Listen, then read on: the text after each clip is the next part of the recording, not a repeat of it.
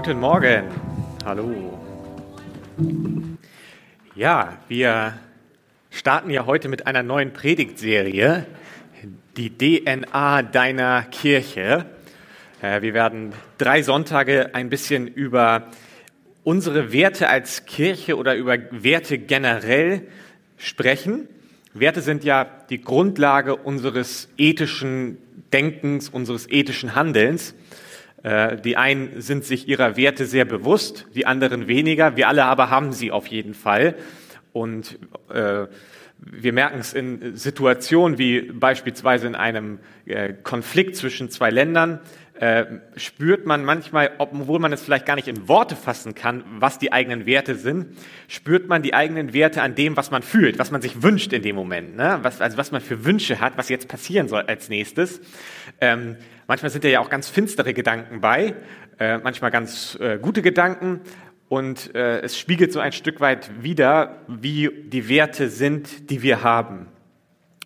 Und als eine christliche Gemeinschaft als Christen generell sind wir der Überzeugung, dass ähm, die beste Fundgrube für die Werte, die mein Leben prägen sollen, in der Bibel zu finden sind, in der Heiligen Schrift. Also wir glauben, dass die Werte, die wir der Bibel entnehmen, dass sie wahrhaftig sind, dass sie gut sind, dass sie eine Grundlage für unser Leben sein können. Und so richten wir uns also oder versuchen wir uns auszurichten in Bezug auf unsere Werte anhand dessen, was wir in der Bibel lesen. Und ein Wert, also du könntest jetzt diverse Werte aus der Bibel herausarbeiten, aber ein Wert, den wir als Kirche besonders herausstellen möchten und den ich auch zum Thema machen will heute Morgen, das ist der Wert der Hoffnung. Und wir haben dazu eine Art Wertestatement formuliert, äh, was ich kurz vorlesen möchte. Dort heißt es, wir wollen eine Gemeinschaft voller Hoffnung, Freude und Erwartung sein wir glauben den Worten aus Epheser 3, Vers 20, dass Gott in der Lage ist, viel mehr zu tun, als wir erbeten oder uns auch nur vorstellen können.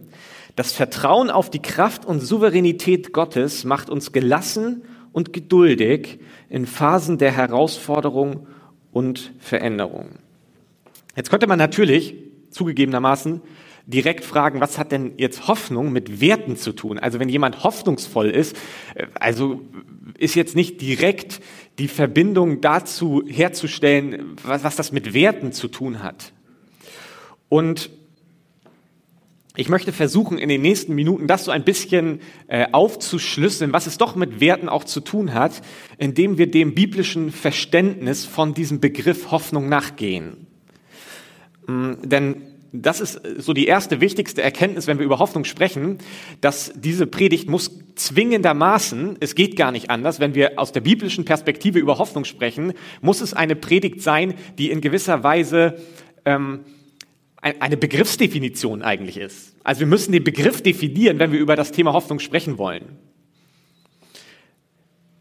Als die deutsche Bundesregierung äh, Ende 2001 nach diesen schrecklichen Terrorangriffen äh, der amerikanischen Regierung die hundertprozentige, hundertprozentige Solidarität zusagte, da hatten beide Seiten gedacht, dass sie sich verstanden hätten. Und dann gab es doch von der deutschen Seite irgendwie Kritik. Es gab Kritik am Irakkrieg. Und die amerikanische Seite war plötzlich verwundert. Ihr habt uns doch hundertprozentige Solidarität zugesagt.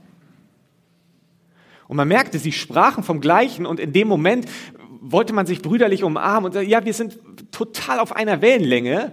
Und dann merkte man plötzlich, die einen hatten hundertprozentige Solidarität anders verstanden als die anderen.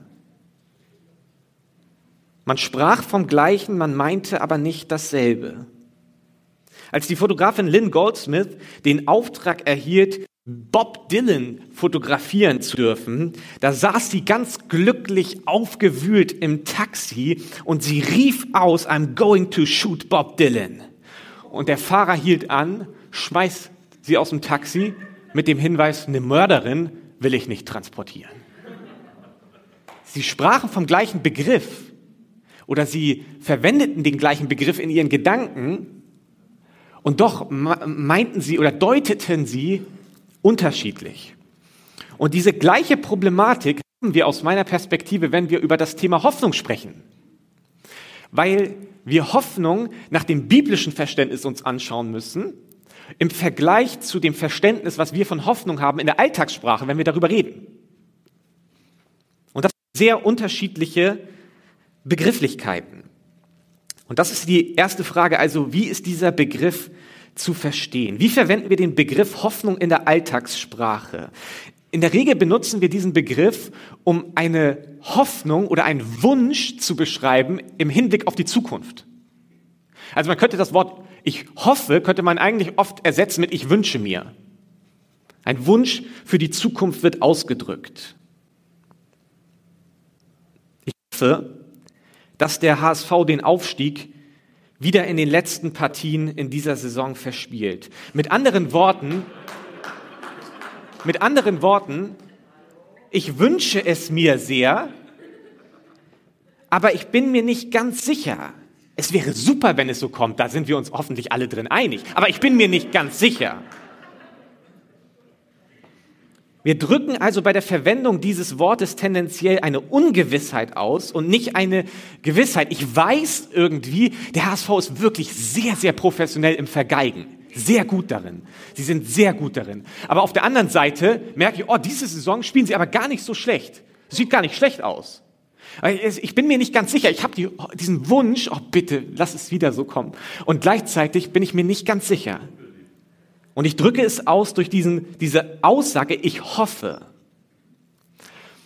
Und das biblische Hoffnungsverständnis, das biblische Verständnis von diesem Begriff Hoffnung ist nahezu gegensätzlich.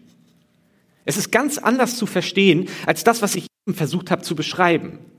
Die biblische Hoffnung wünscht sich nicht einfach etwas für die Zukunft, sondern wenn die Bibel über Hoffnung spricht, dann erwartet sie mit Gewissheit, dass es eintritt. Das ist ein Unterschied. Das eine ist ein Wunsch, ich wünsche es mir, ich bin mir aber nicht sicher, und die biblische Hoffnung drückt eine Gewissheit aus für die Zukunft. Es ist eine Haltung der Gewissheit und nicht der Ungewissheit.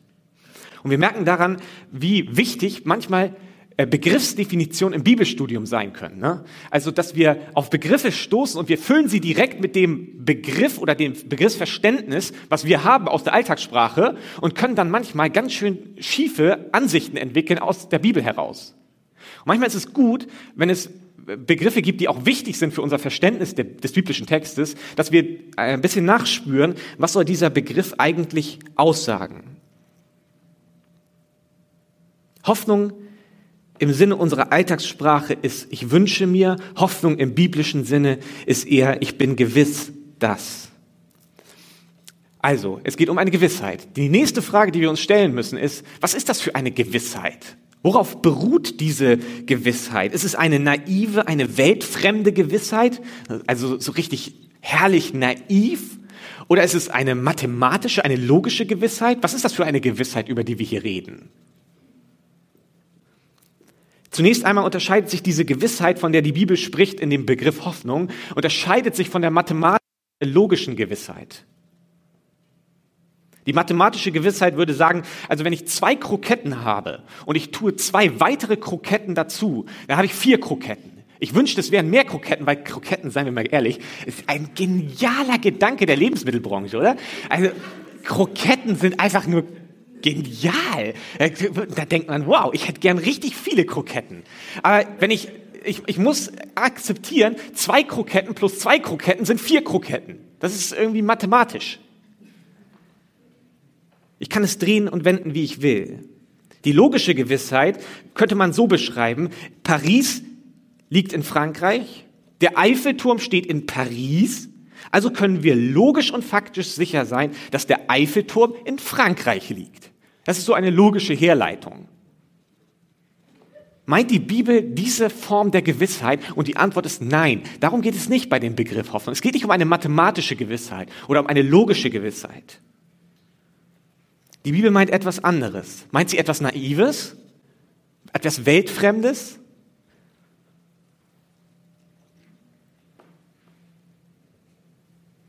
Sie meint nichts Naives. Man könnte es an einem Beispiel machen. Ich habe eine Gewissheit, ich habe eine Gewissheit, dass meine Eltern mich lieb haben werden, solange ich lebe. Und diese Gewissheit, sie beruht nicht auf Mathematik. Sie beruht auch nicht auf Logik. Sondern sie beruht eher auf ihrem Charakter, ihrem Willen, den sie auch ausgedrückt haben. Ich, ich konnte mehr als 20 Jahre Beweise dafür sammeln, in gewisser Weise. Also das stärkt meine Gewissheit darin. Ich würde also nicht formulieren, ich hoffe, dass sie mich weiterhin lieben werden, sondern wenn ich darüber spreche, würde ich eher Begriffe der Gewissheit verwenden, des Vertrauens verwenden. Natürlich können wir uns mit dieser Form der Gewissheit auch irren. Theoretisch könnten wir das. Theoretisch könnten auch alle Kommunisten der Welt heute Nachmittag brennende Kapitalisten werden. Theoretisch wäre es auch möglich, dass Carglass nächste Woche Insolvenz anmeldet, weil sich alle Menschen entscheiden, im Sinne des Umweltschutzes, wir verzichten auf unser Auto und es gibt keine Steinschläge mehr in diesem Land. Carglass ist zerstört. Theoretisch wäre das möglich.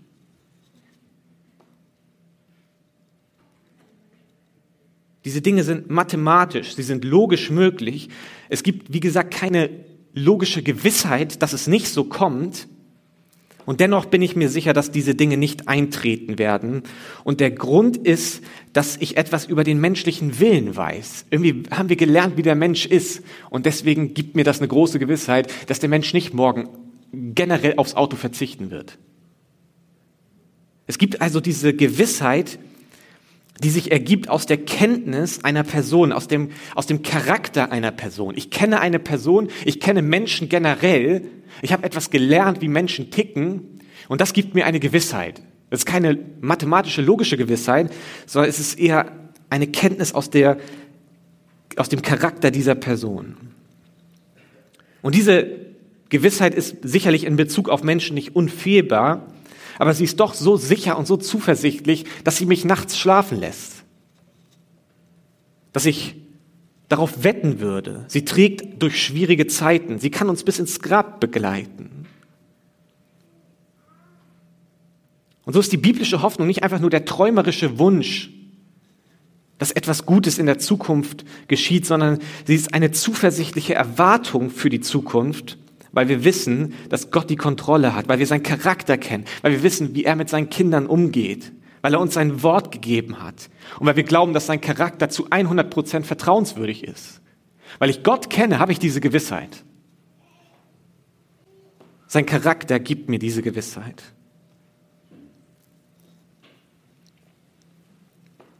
Schauen wir den biblischen Beleg genauer an.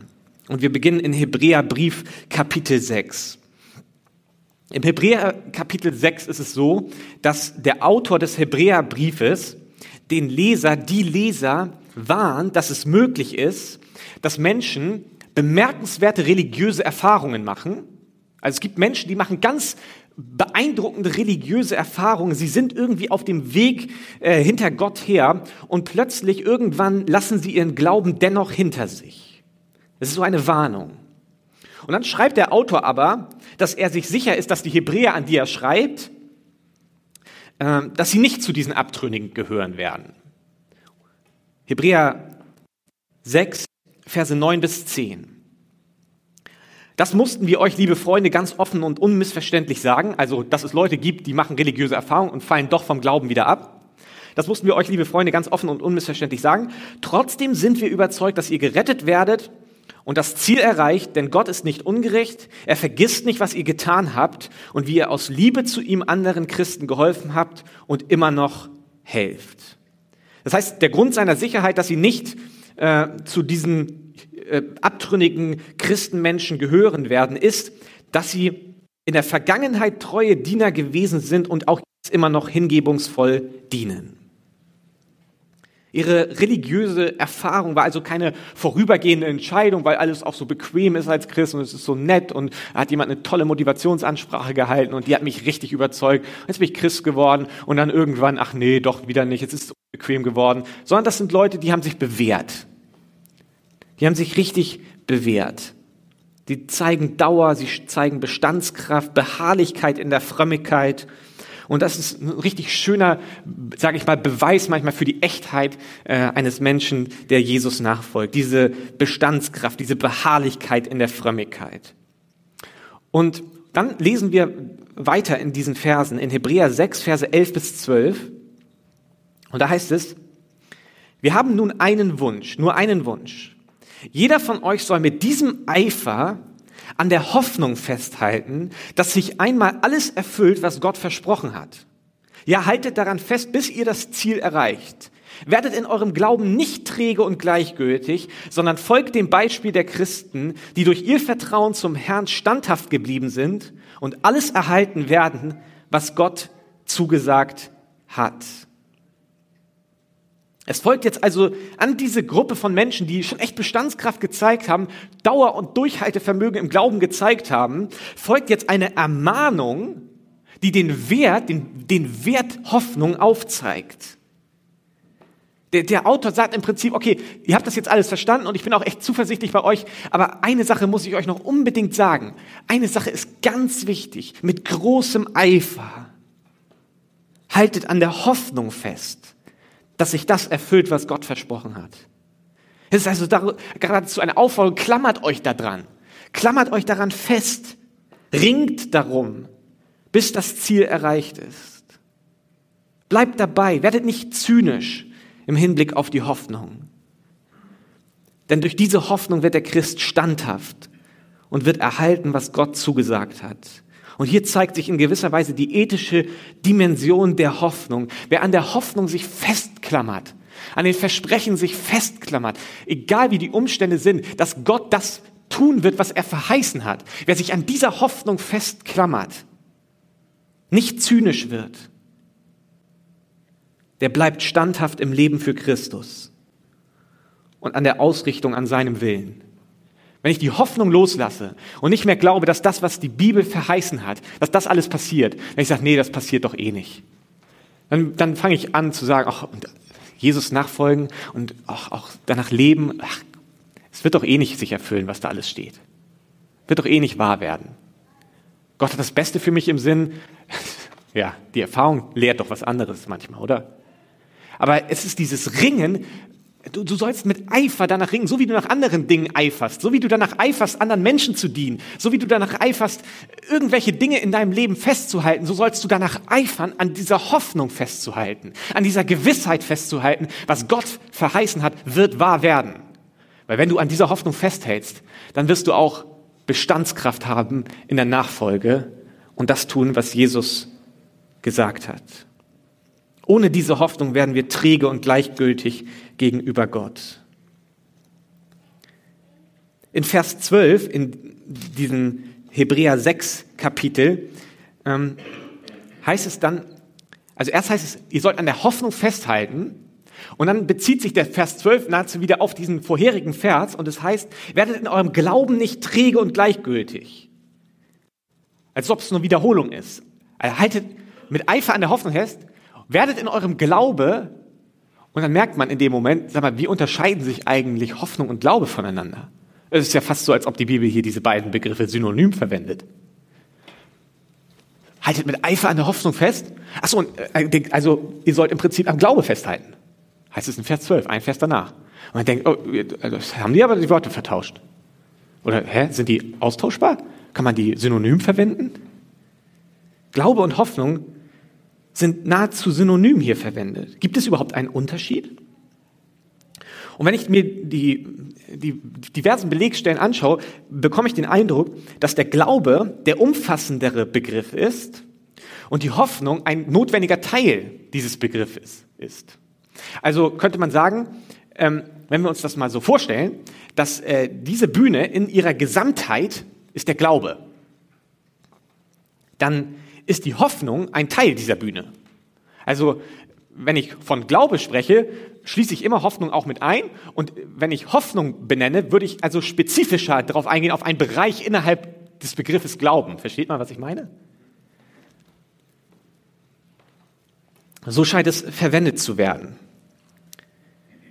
So ist Hoffnung der Teil im Glauben, der sich auf die Zukunft bezieht. Das alles ist Glaube dieser Teil ist Hoffnung. Hoffnung ist Teil von Glaube, und zwar der Teil innerhalb vom Glauben, der sich auf die Zukunft bezieht. Das scheint Hoffnung in dieser Definition zu sein. Und deswegen scheinen diese Begriffe Glaube und Hoffnung ganz oft fast vermischt zu werden, weil Glaube umschließt die Hoffnung.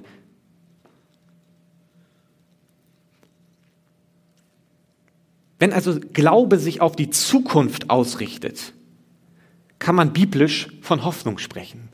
Wenn Glaube sich auf die Zukunft bezieht, könnte man auch Hoffnung sagen.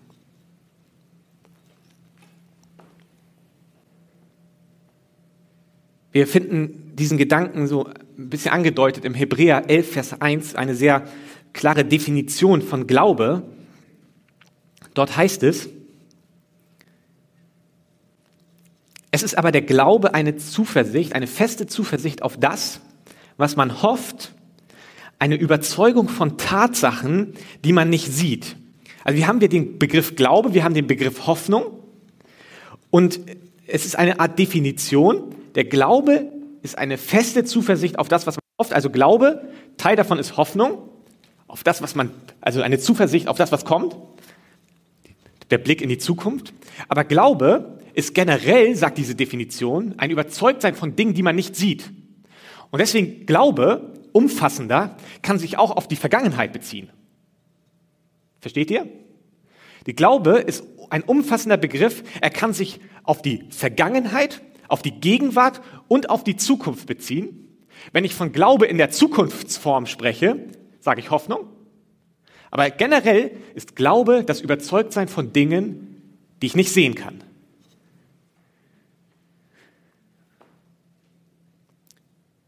Und deswegen kann sich Glaube auch auf die Vergangenheit beziehen. Wir finden zum Beispiel zwei Verse weiter, Hebräer 11, Vers 3. Durch Glauben verstehen wir, dass die Welten durch Gottes Wort bereitet worden sind, sodass die Dinge, die man sieht, nicht aus Sichtbarem entstanden sind. Durch Glauben verstehen wir, dass die, äh, dass die Welt durch Gott geschaffen worden ist. Das ist Glaube, Vergangenheit, ne? der Blick nach hinten. Durch den Glauben weiß ich, dass die Welt geschaffen ist. Oder durch den Glauben äh, erfasse ich das ganze Evangelium. Das Evangelium, das, was Jesus getan hat, ist ja eine historische Tatsache, glauben wir, die sich auf die Vergangenheit bezieht. Jesus ist in diese Welt gekommen, zu einem historisch greifbaren Zeitpunkt. Es ist also nichts, was ich jetzt für die Zukunft äh, hoffe, sondern ich glaube daran in Bezug auf die Vergangenheit. Glaube kann also die Vergangenheit als auch die Zukunft beschreiben. Der Glaube ist der größere Begriff, der Hoffnung einschließt. Glaube ist unser Vertrauen in das Wort Gottes. Und wenn sich dieses Wort auf die Zukunft bezieht, dann nennen wir unseren Glauben, unser Vertrauen Hoffnung. Hoffnung ist Glaube in der Zukunftsform, könnte man auch sagen. Und wir sollen Eifer darin haben, festzuhalten an, dieser, an diesem Glauben in Zukunftsform. Und das kann manchmal ganz schön schwierig sein. Gerade so in Situationen, die wir jetzt erleben, mit all den verrückten Dingen, die auf dieser Welt passieren. Und dann in die Zukunft zu schauen und zu sagen, Gott, ich glaube, dass du die Kontrolle hast und das, was du verheißen hast, das wird wahr werden, das ist manchmal ganz schön schwer. Und genauso ist es doch manchmal schwer für einen aufgeklärten Menschen Glaube zu haben in Bezug auf die Vergangenheit, oder? Wenn wir von den ganzen Erkenntnissen hören, die es gibt und so, zu glauben daran, dass Gott durch sein Wort geschaffen hat, oh, das ist manchmal gar nicht so leicht. Dass Jesus geboren wurde von einer Jungfrau. Findest du das immer leicht, das zu glauben? Glaube ist manchmal ganz schön schwierig, sowohl in Bezug auf die Vergangenheit als auch im Hinblick auf die Zukunft, die Hoffnung. Und die Bibel fordert uns immer wieder heraus, habe Eifer darin, im Glauben an Dingen festzuhalten, in Bezug auf die Vergangenheit und in Bezug auf die Zukunft.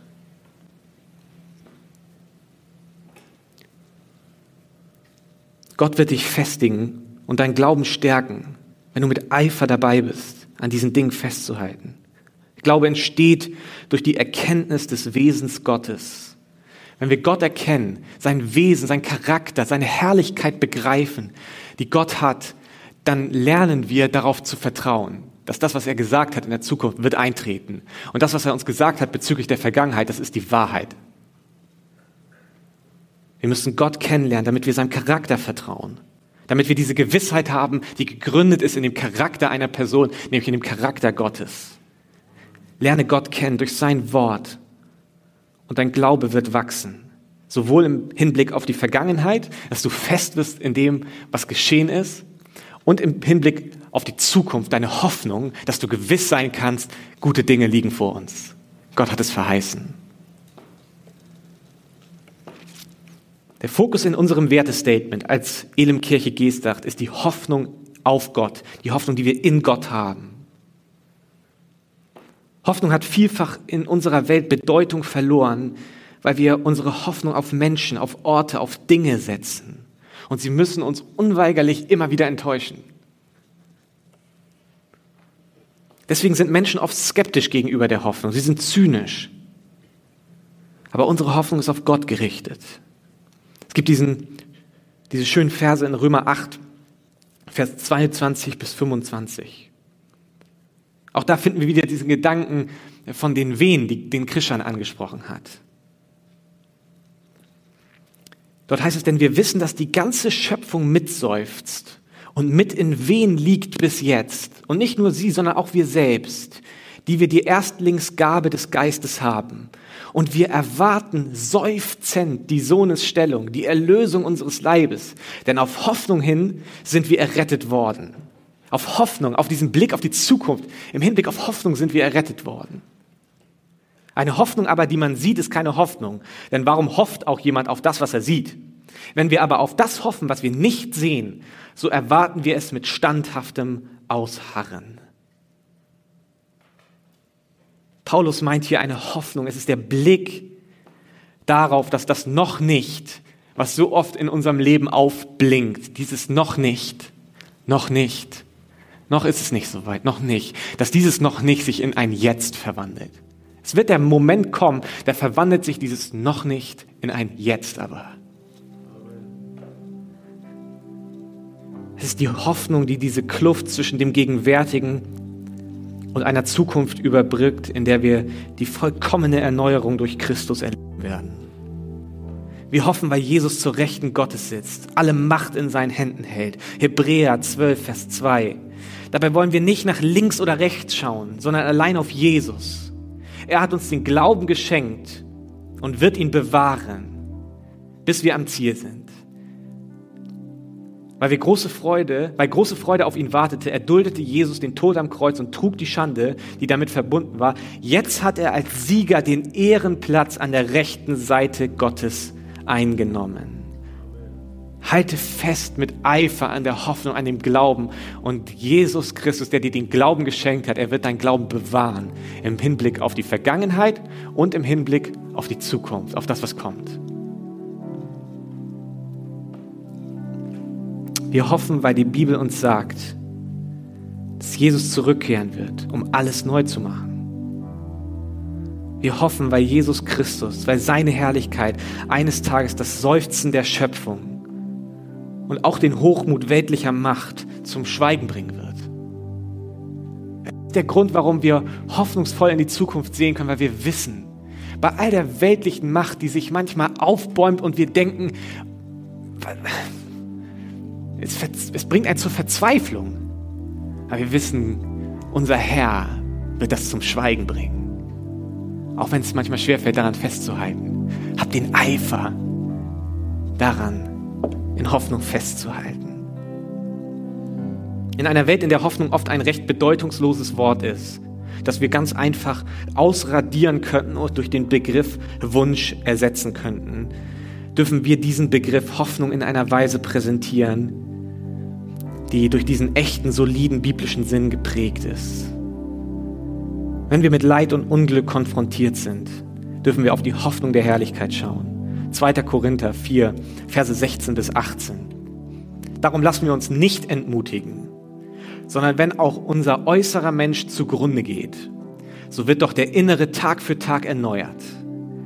Denn unsere Bedrängnis, die schnell vorübergehend und leicht ist, verschafft uns eine ewige und über alle Maßen gewichtige Herrlichkeit, da wir nicht auf das Sichtbare sehen, sondern auf das Unsichtbare. Denn was sichtbar ist, das ist zeitlich, was aber unsichtbar ist, das ist ewig. Und so möchte ich uns segnen zum Abschluss dieser Predigt mit den Worten aus Römer 15, Vers 13. Der Gott der Hoffnung, unser Gott ist ein Gott der Hoffnung, der Gott der Hoffnung aber erfülle euch mit aller Freude und mit Frieden im Glauben, dass ihr überströmt in der Hoffnung durch die Kraft des Heiligen Geistes. Amen.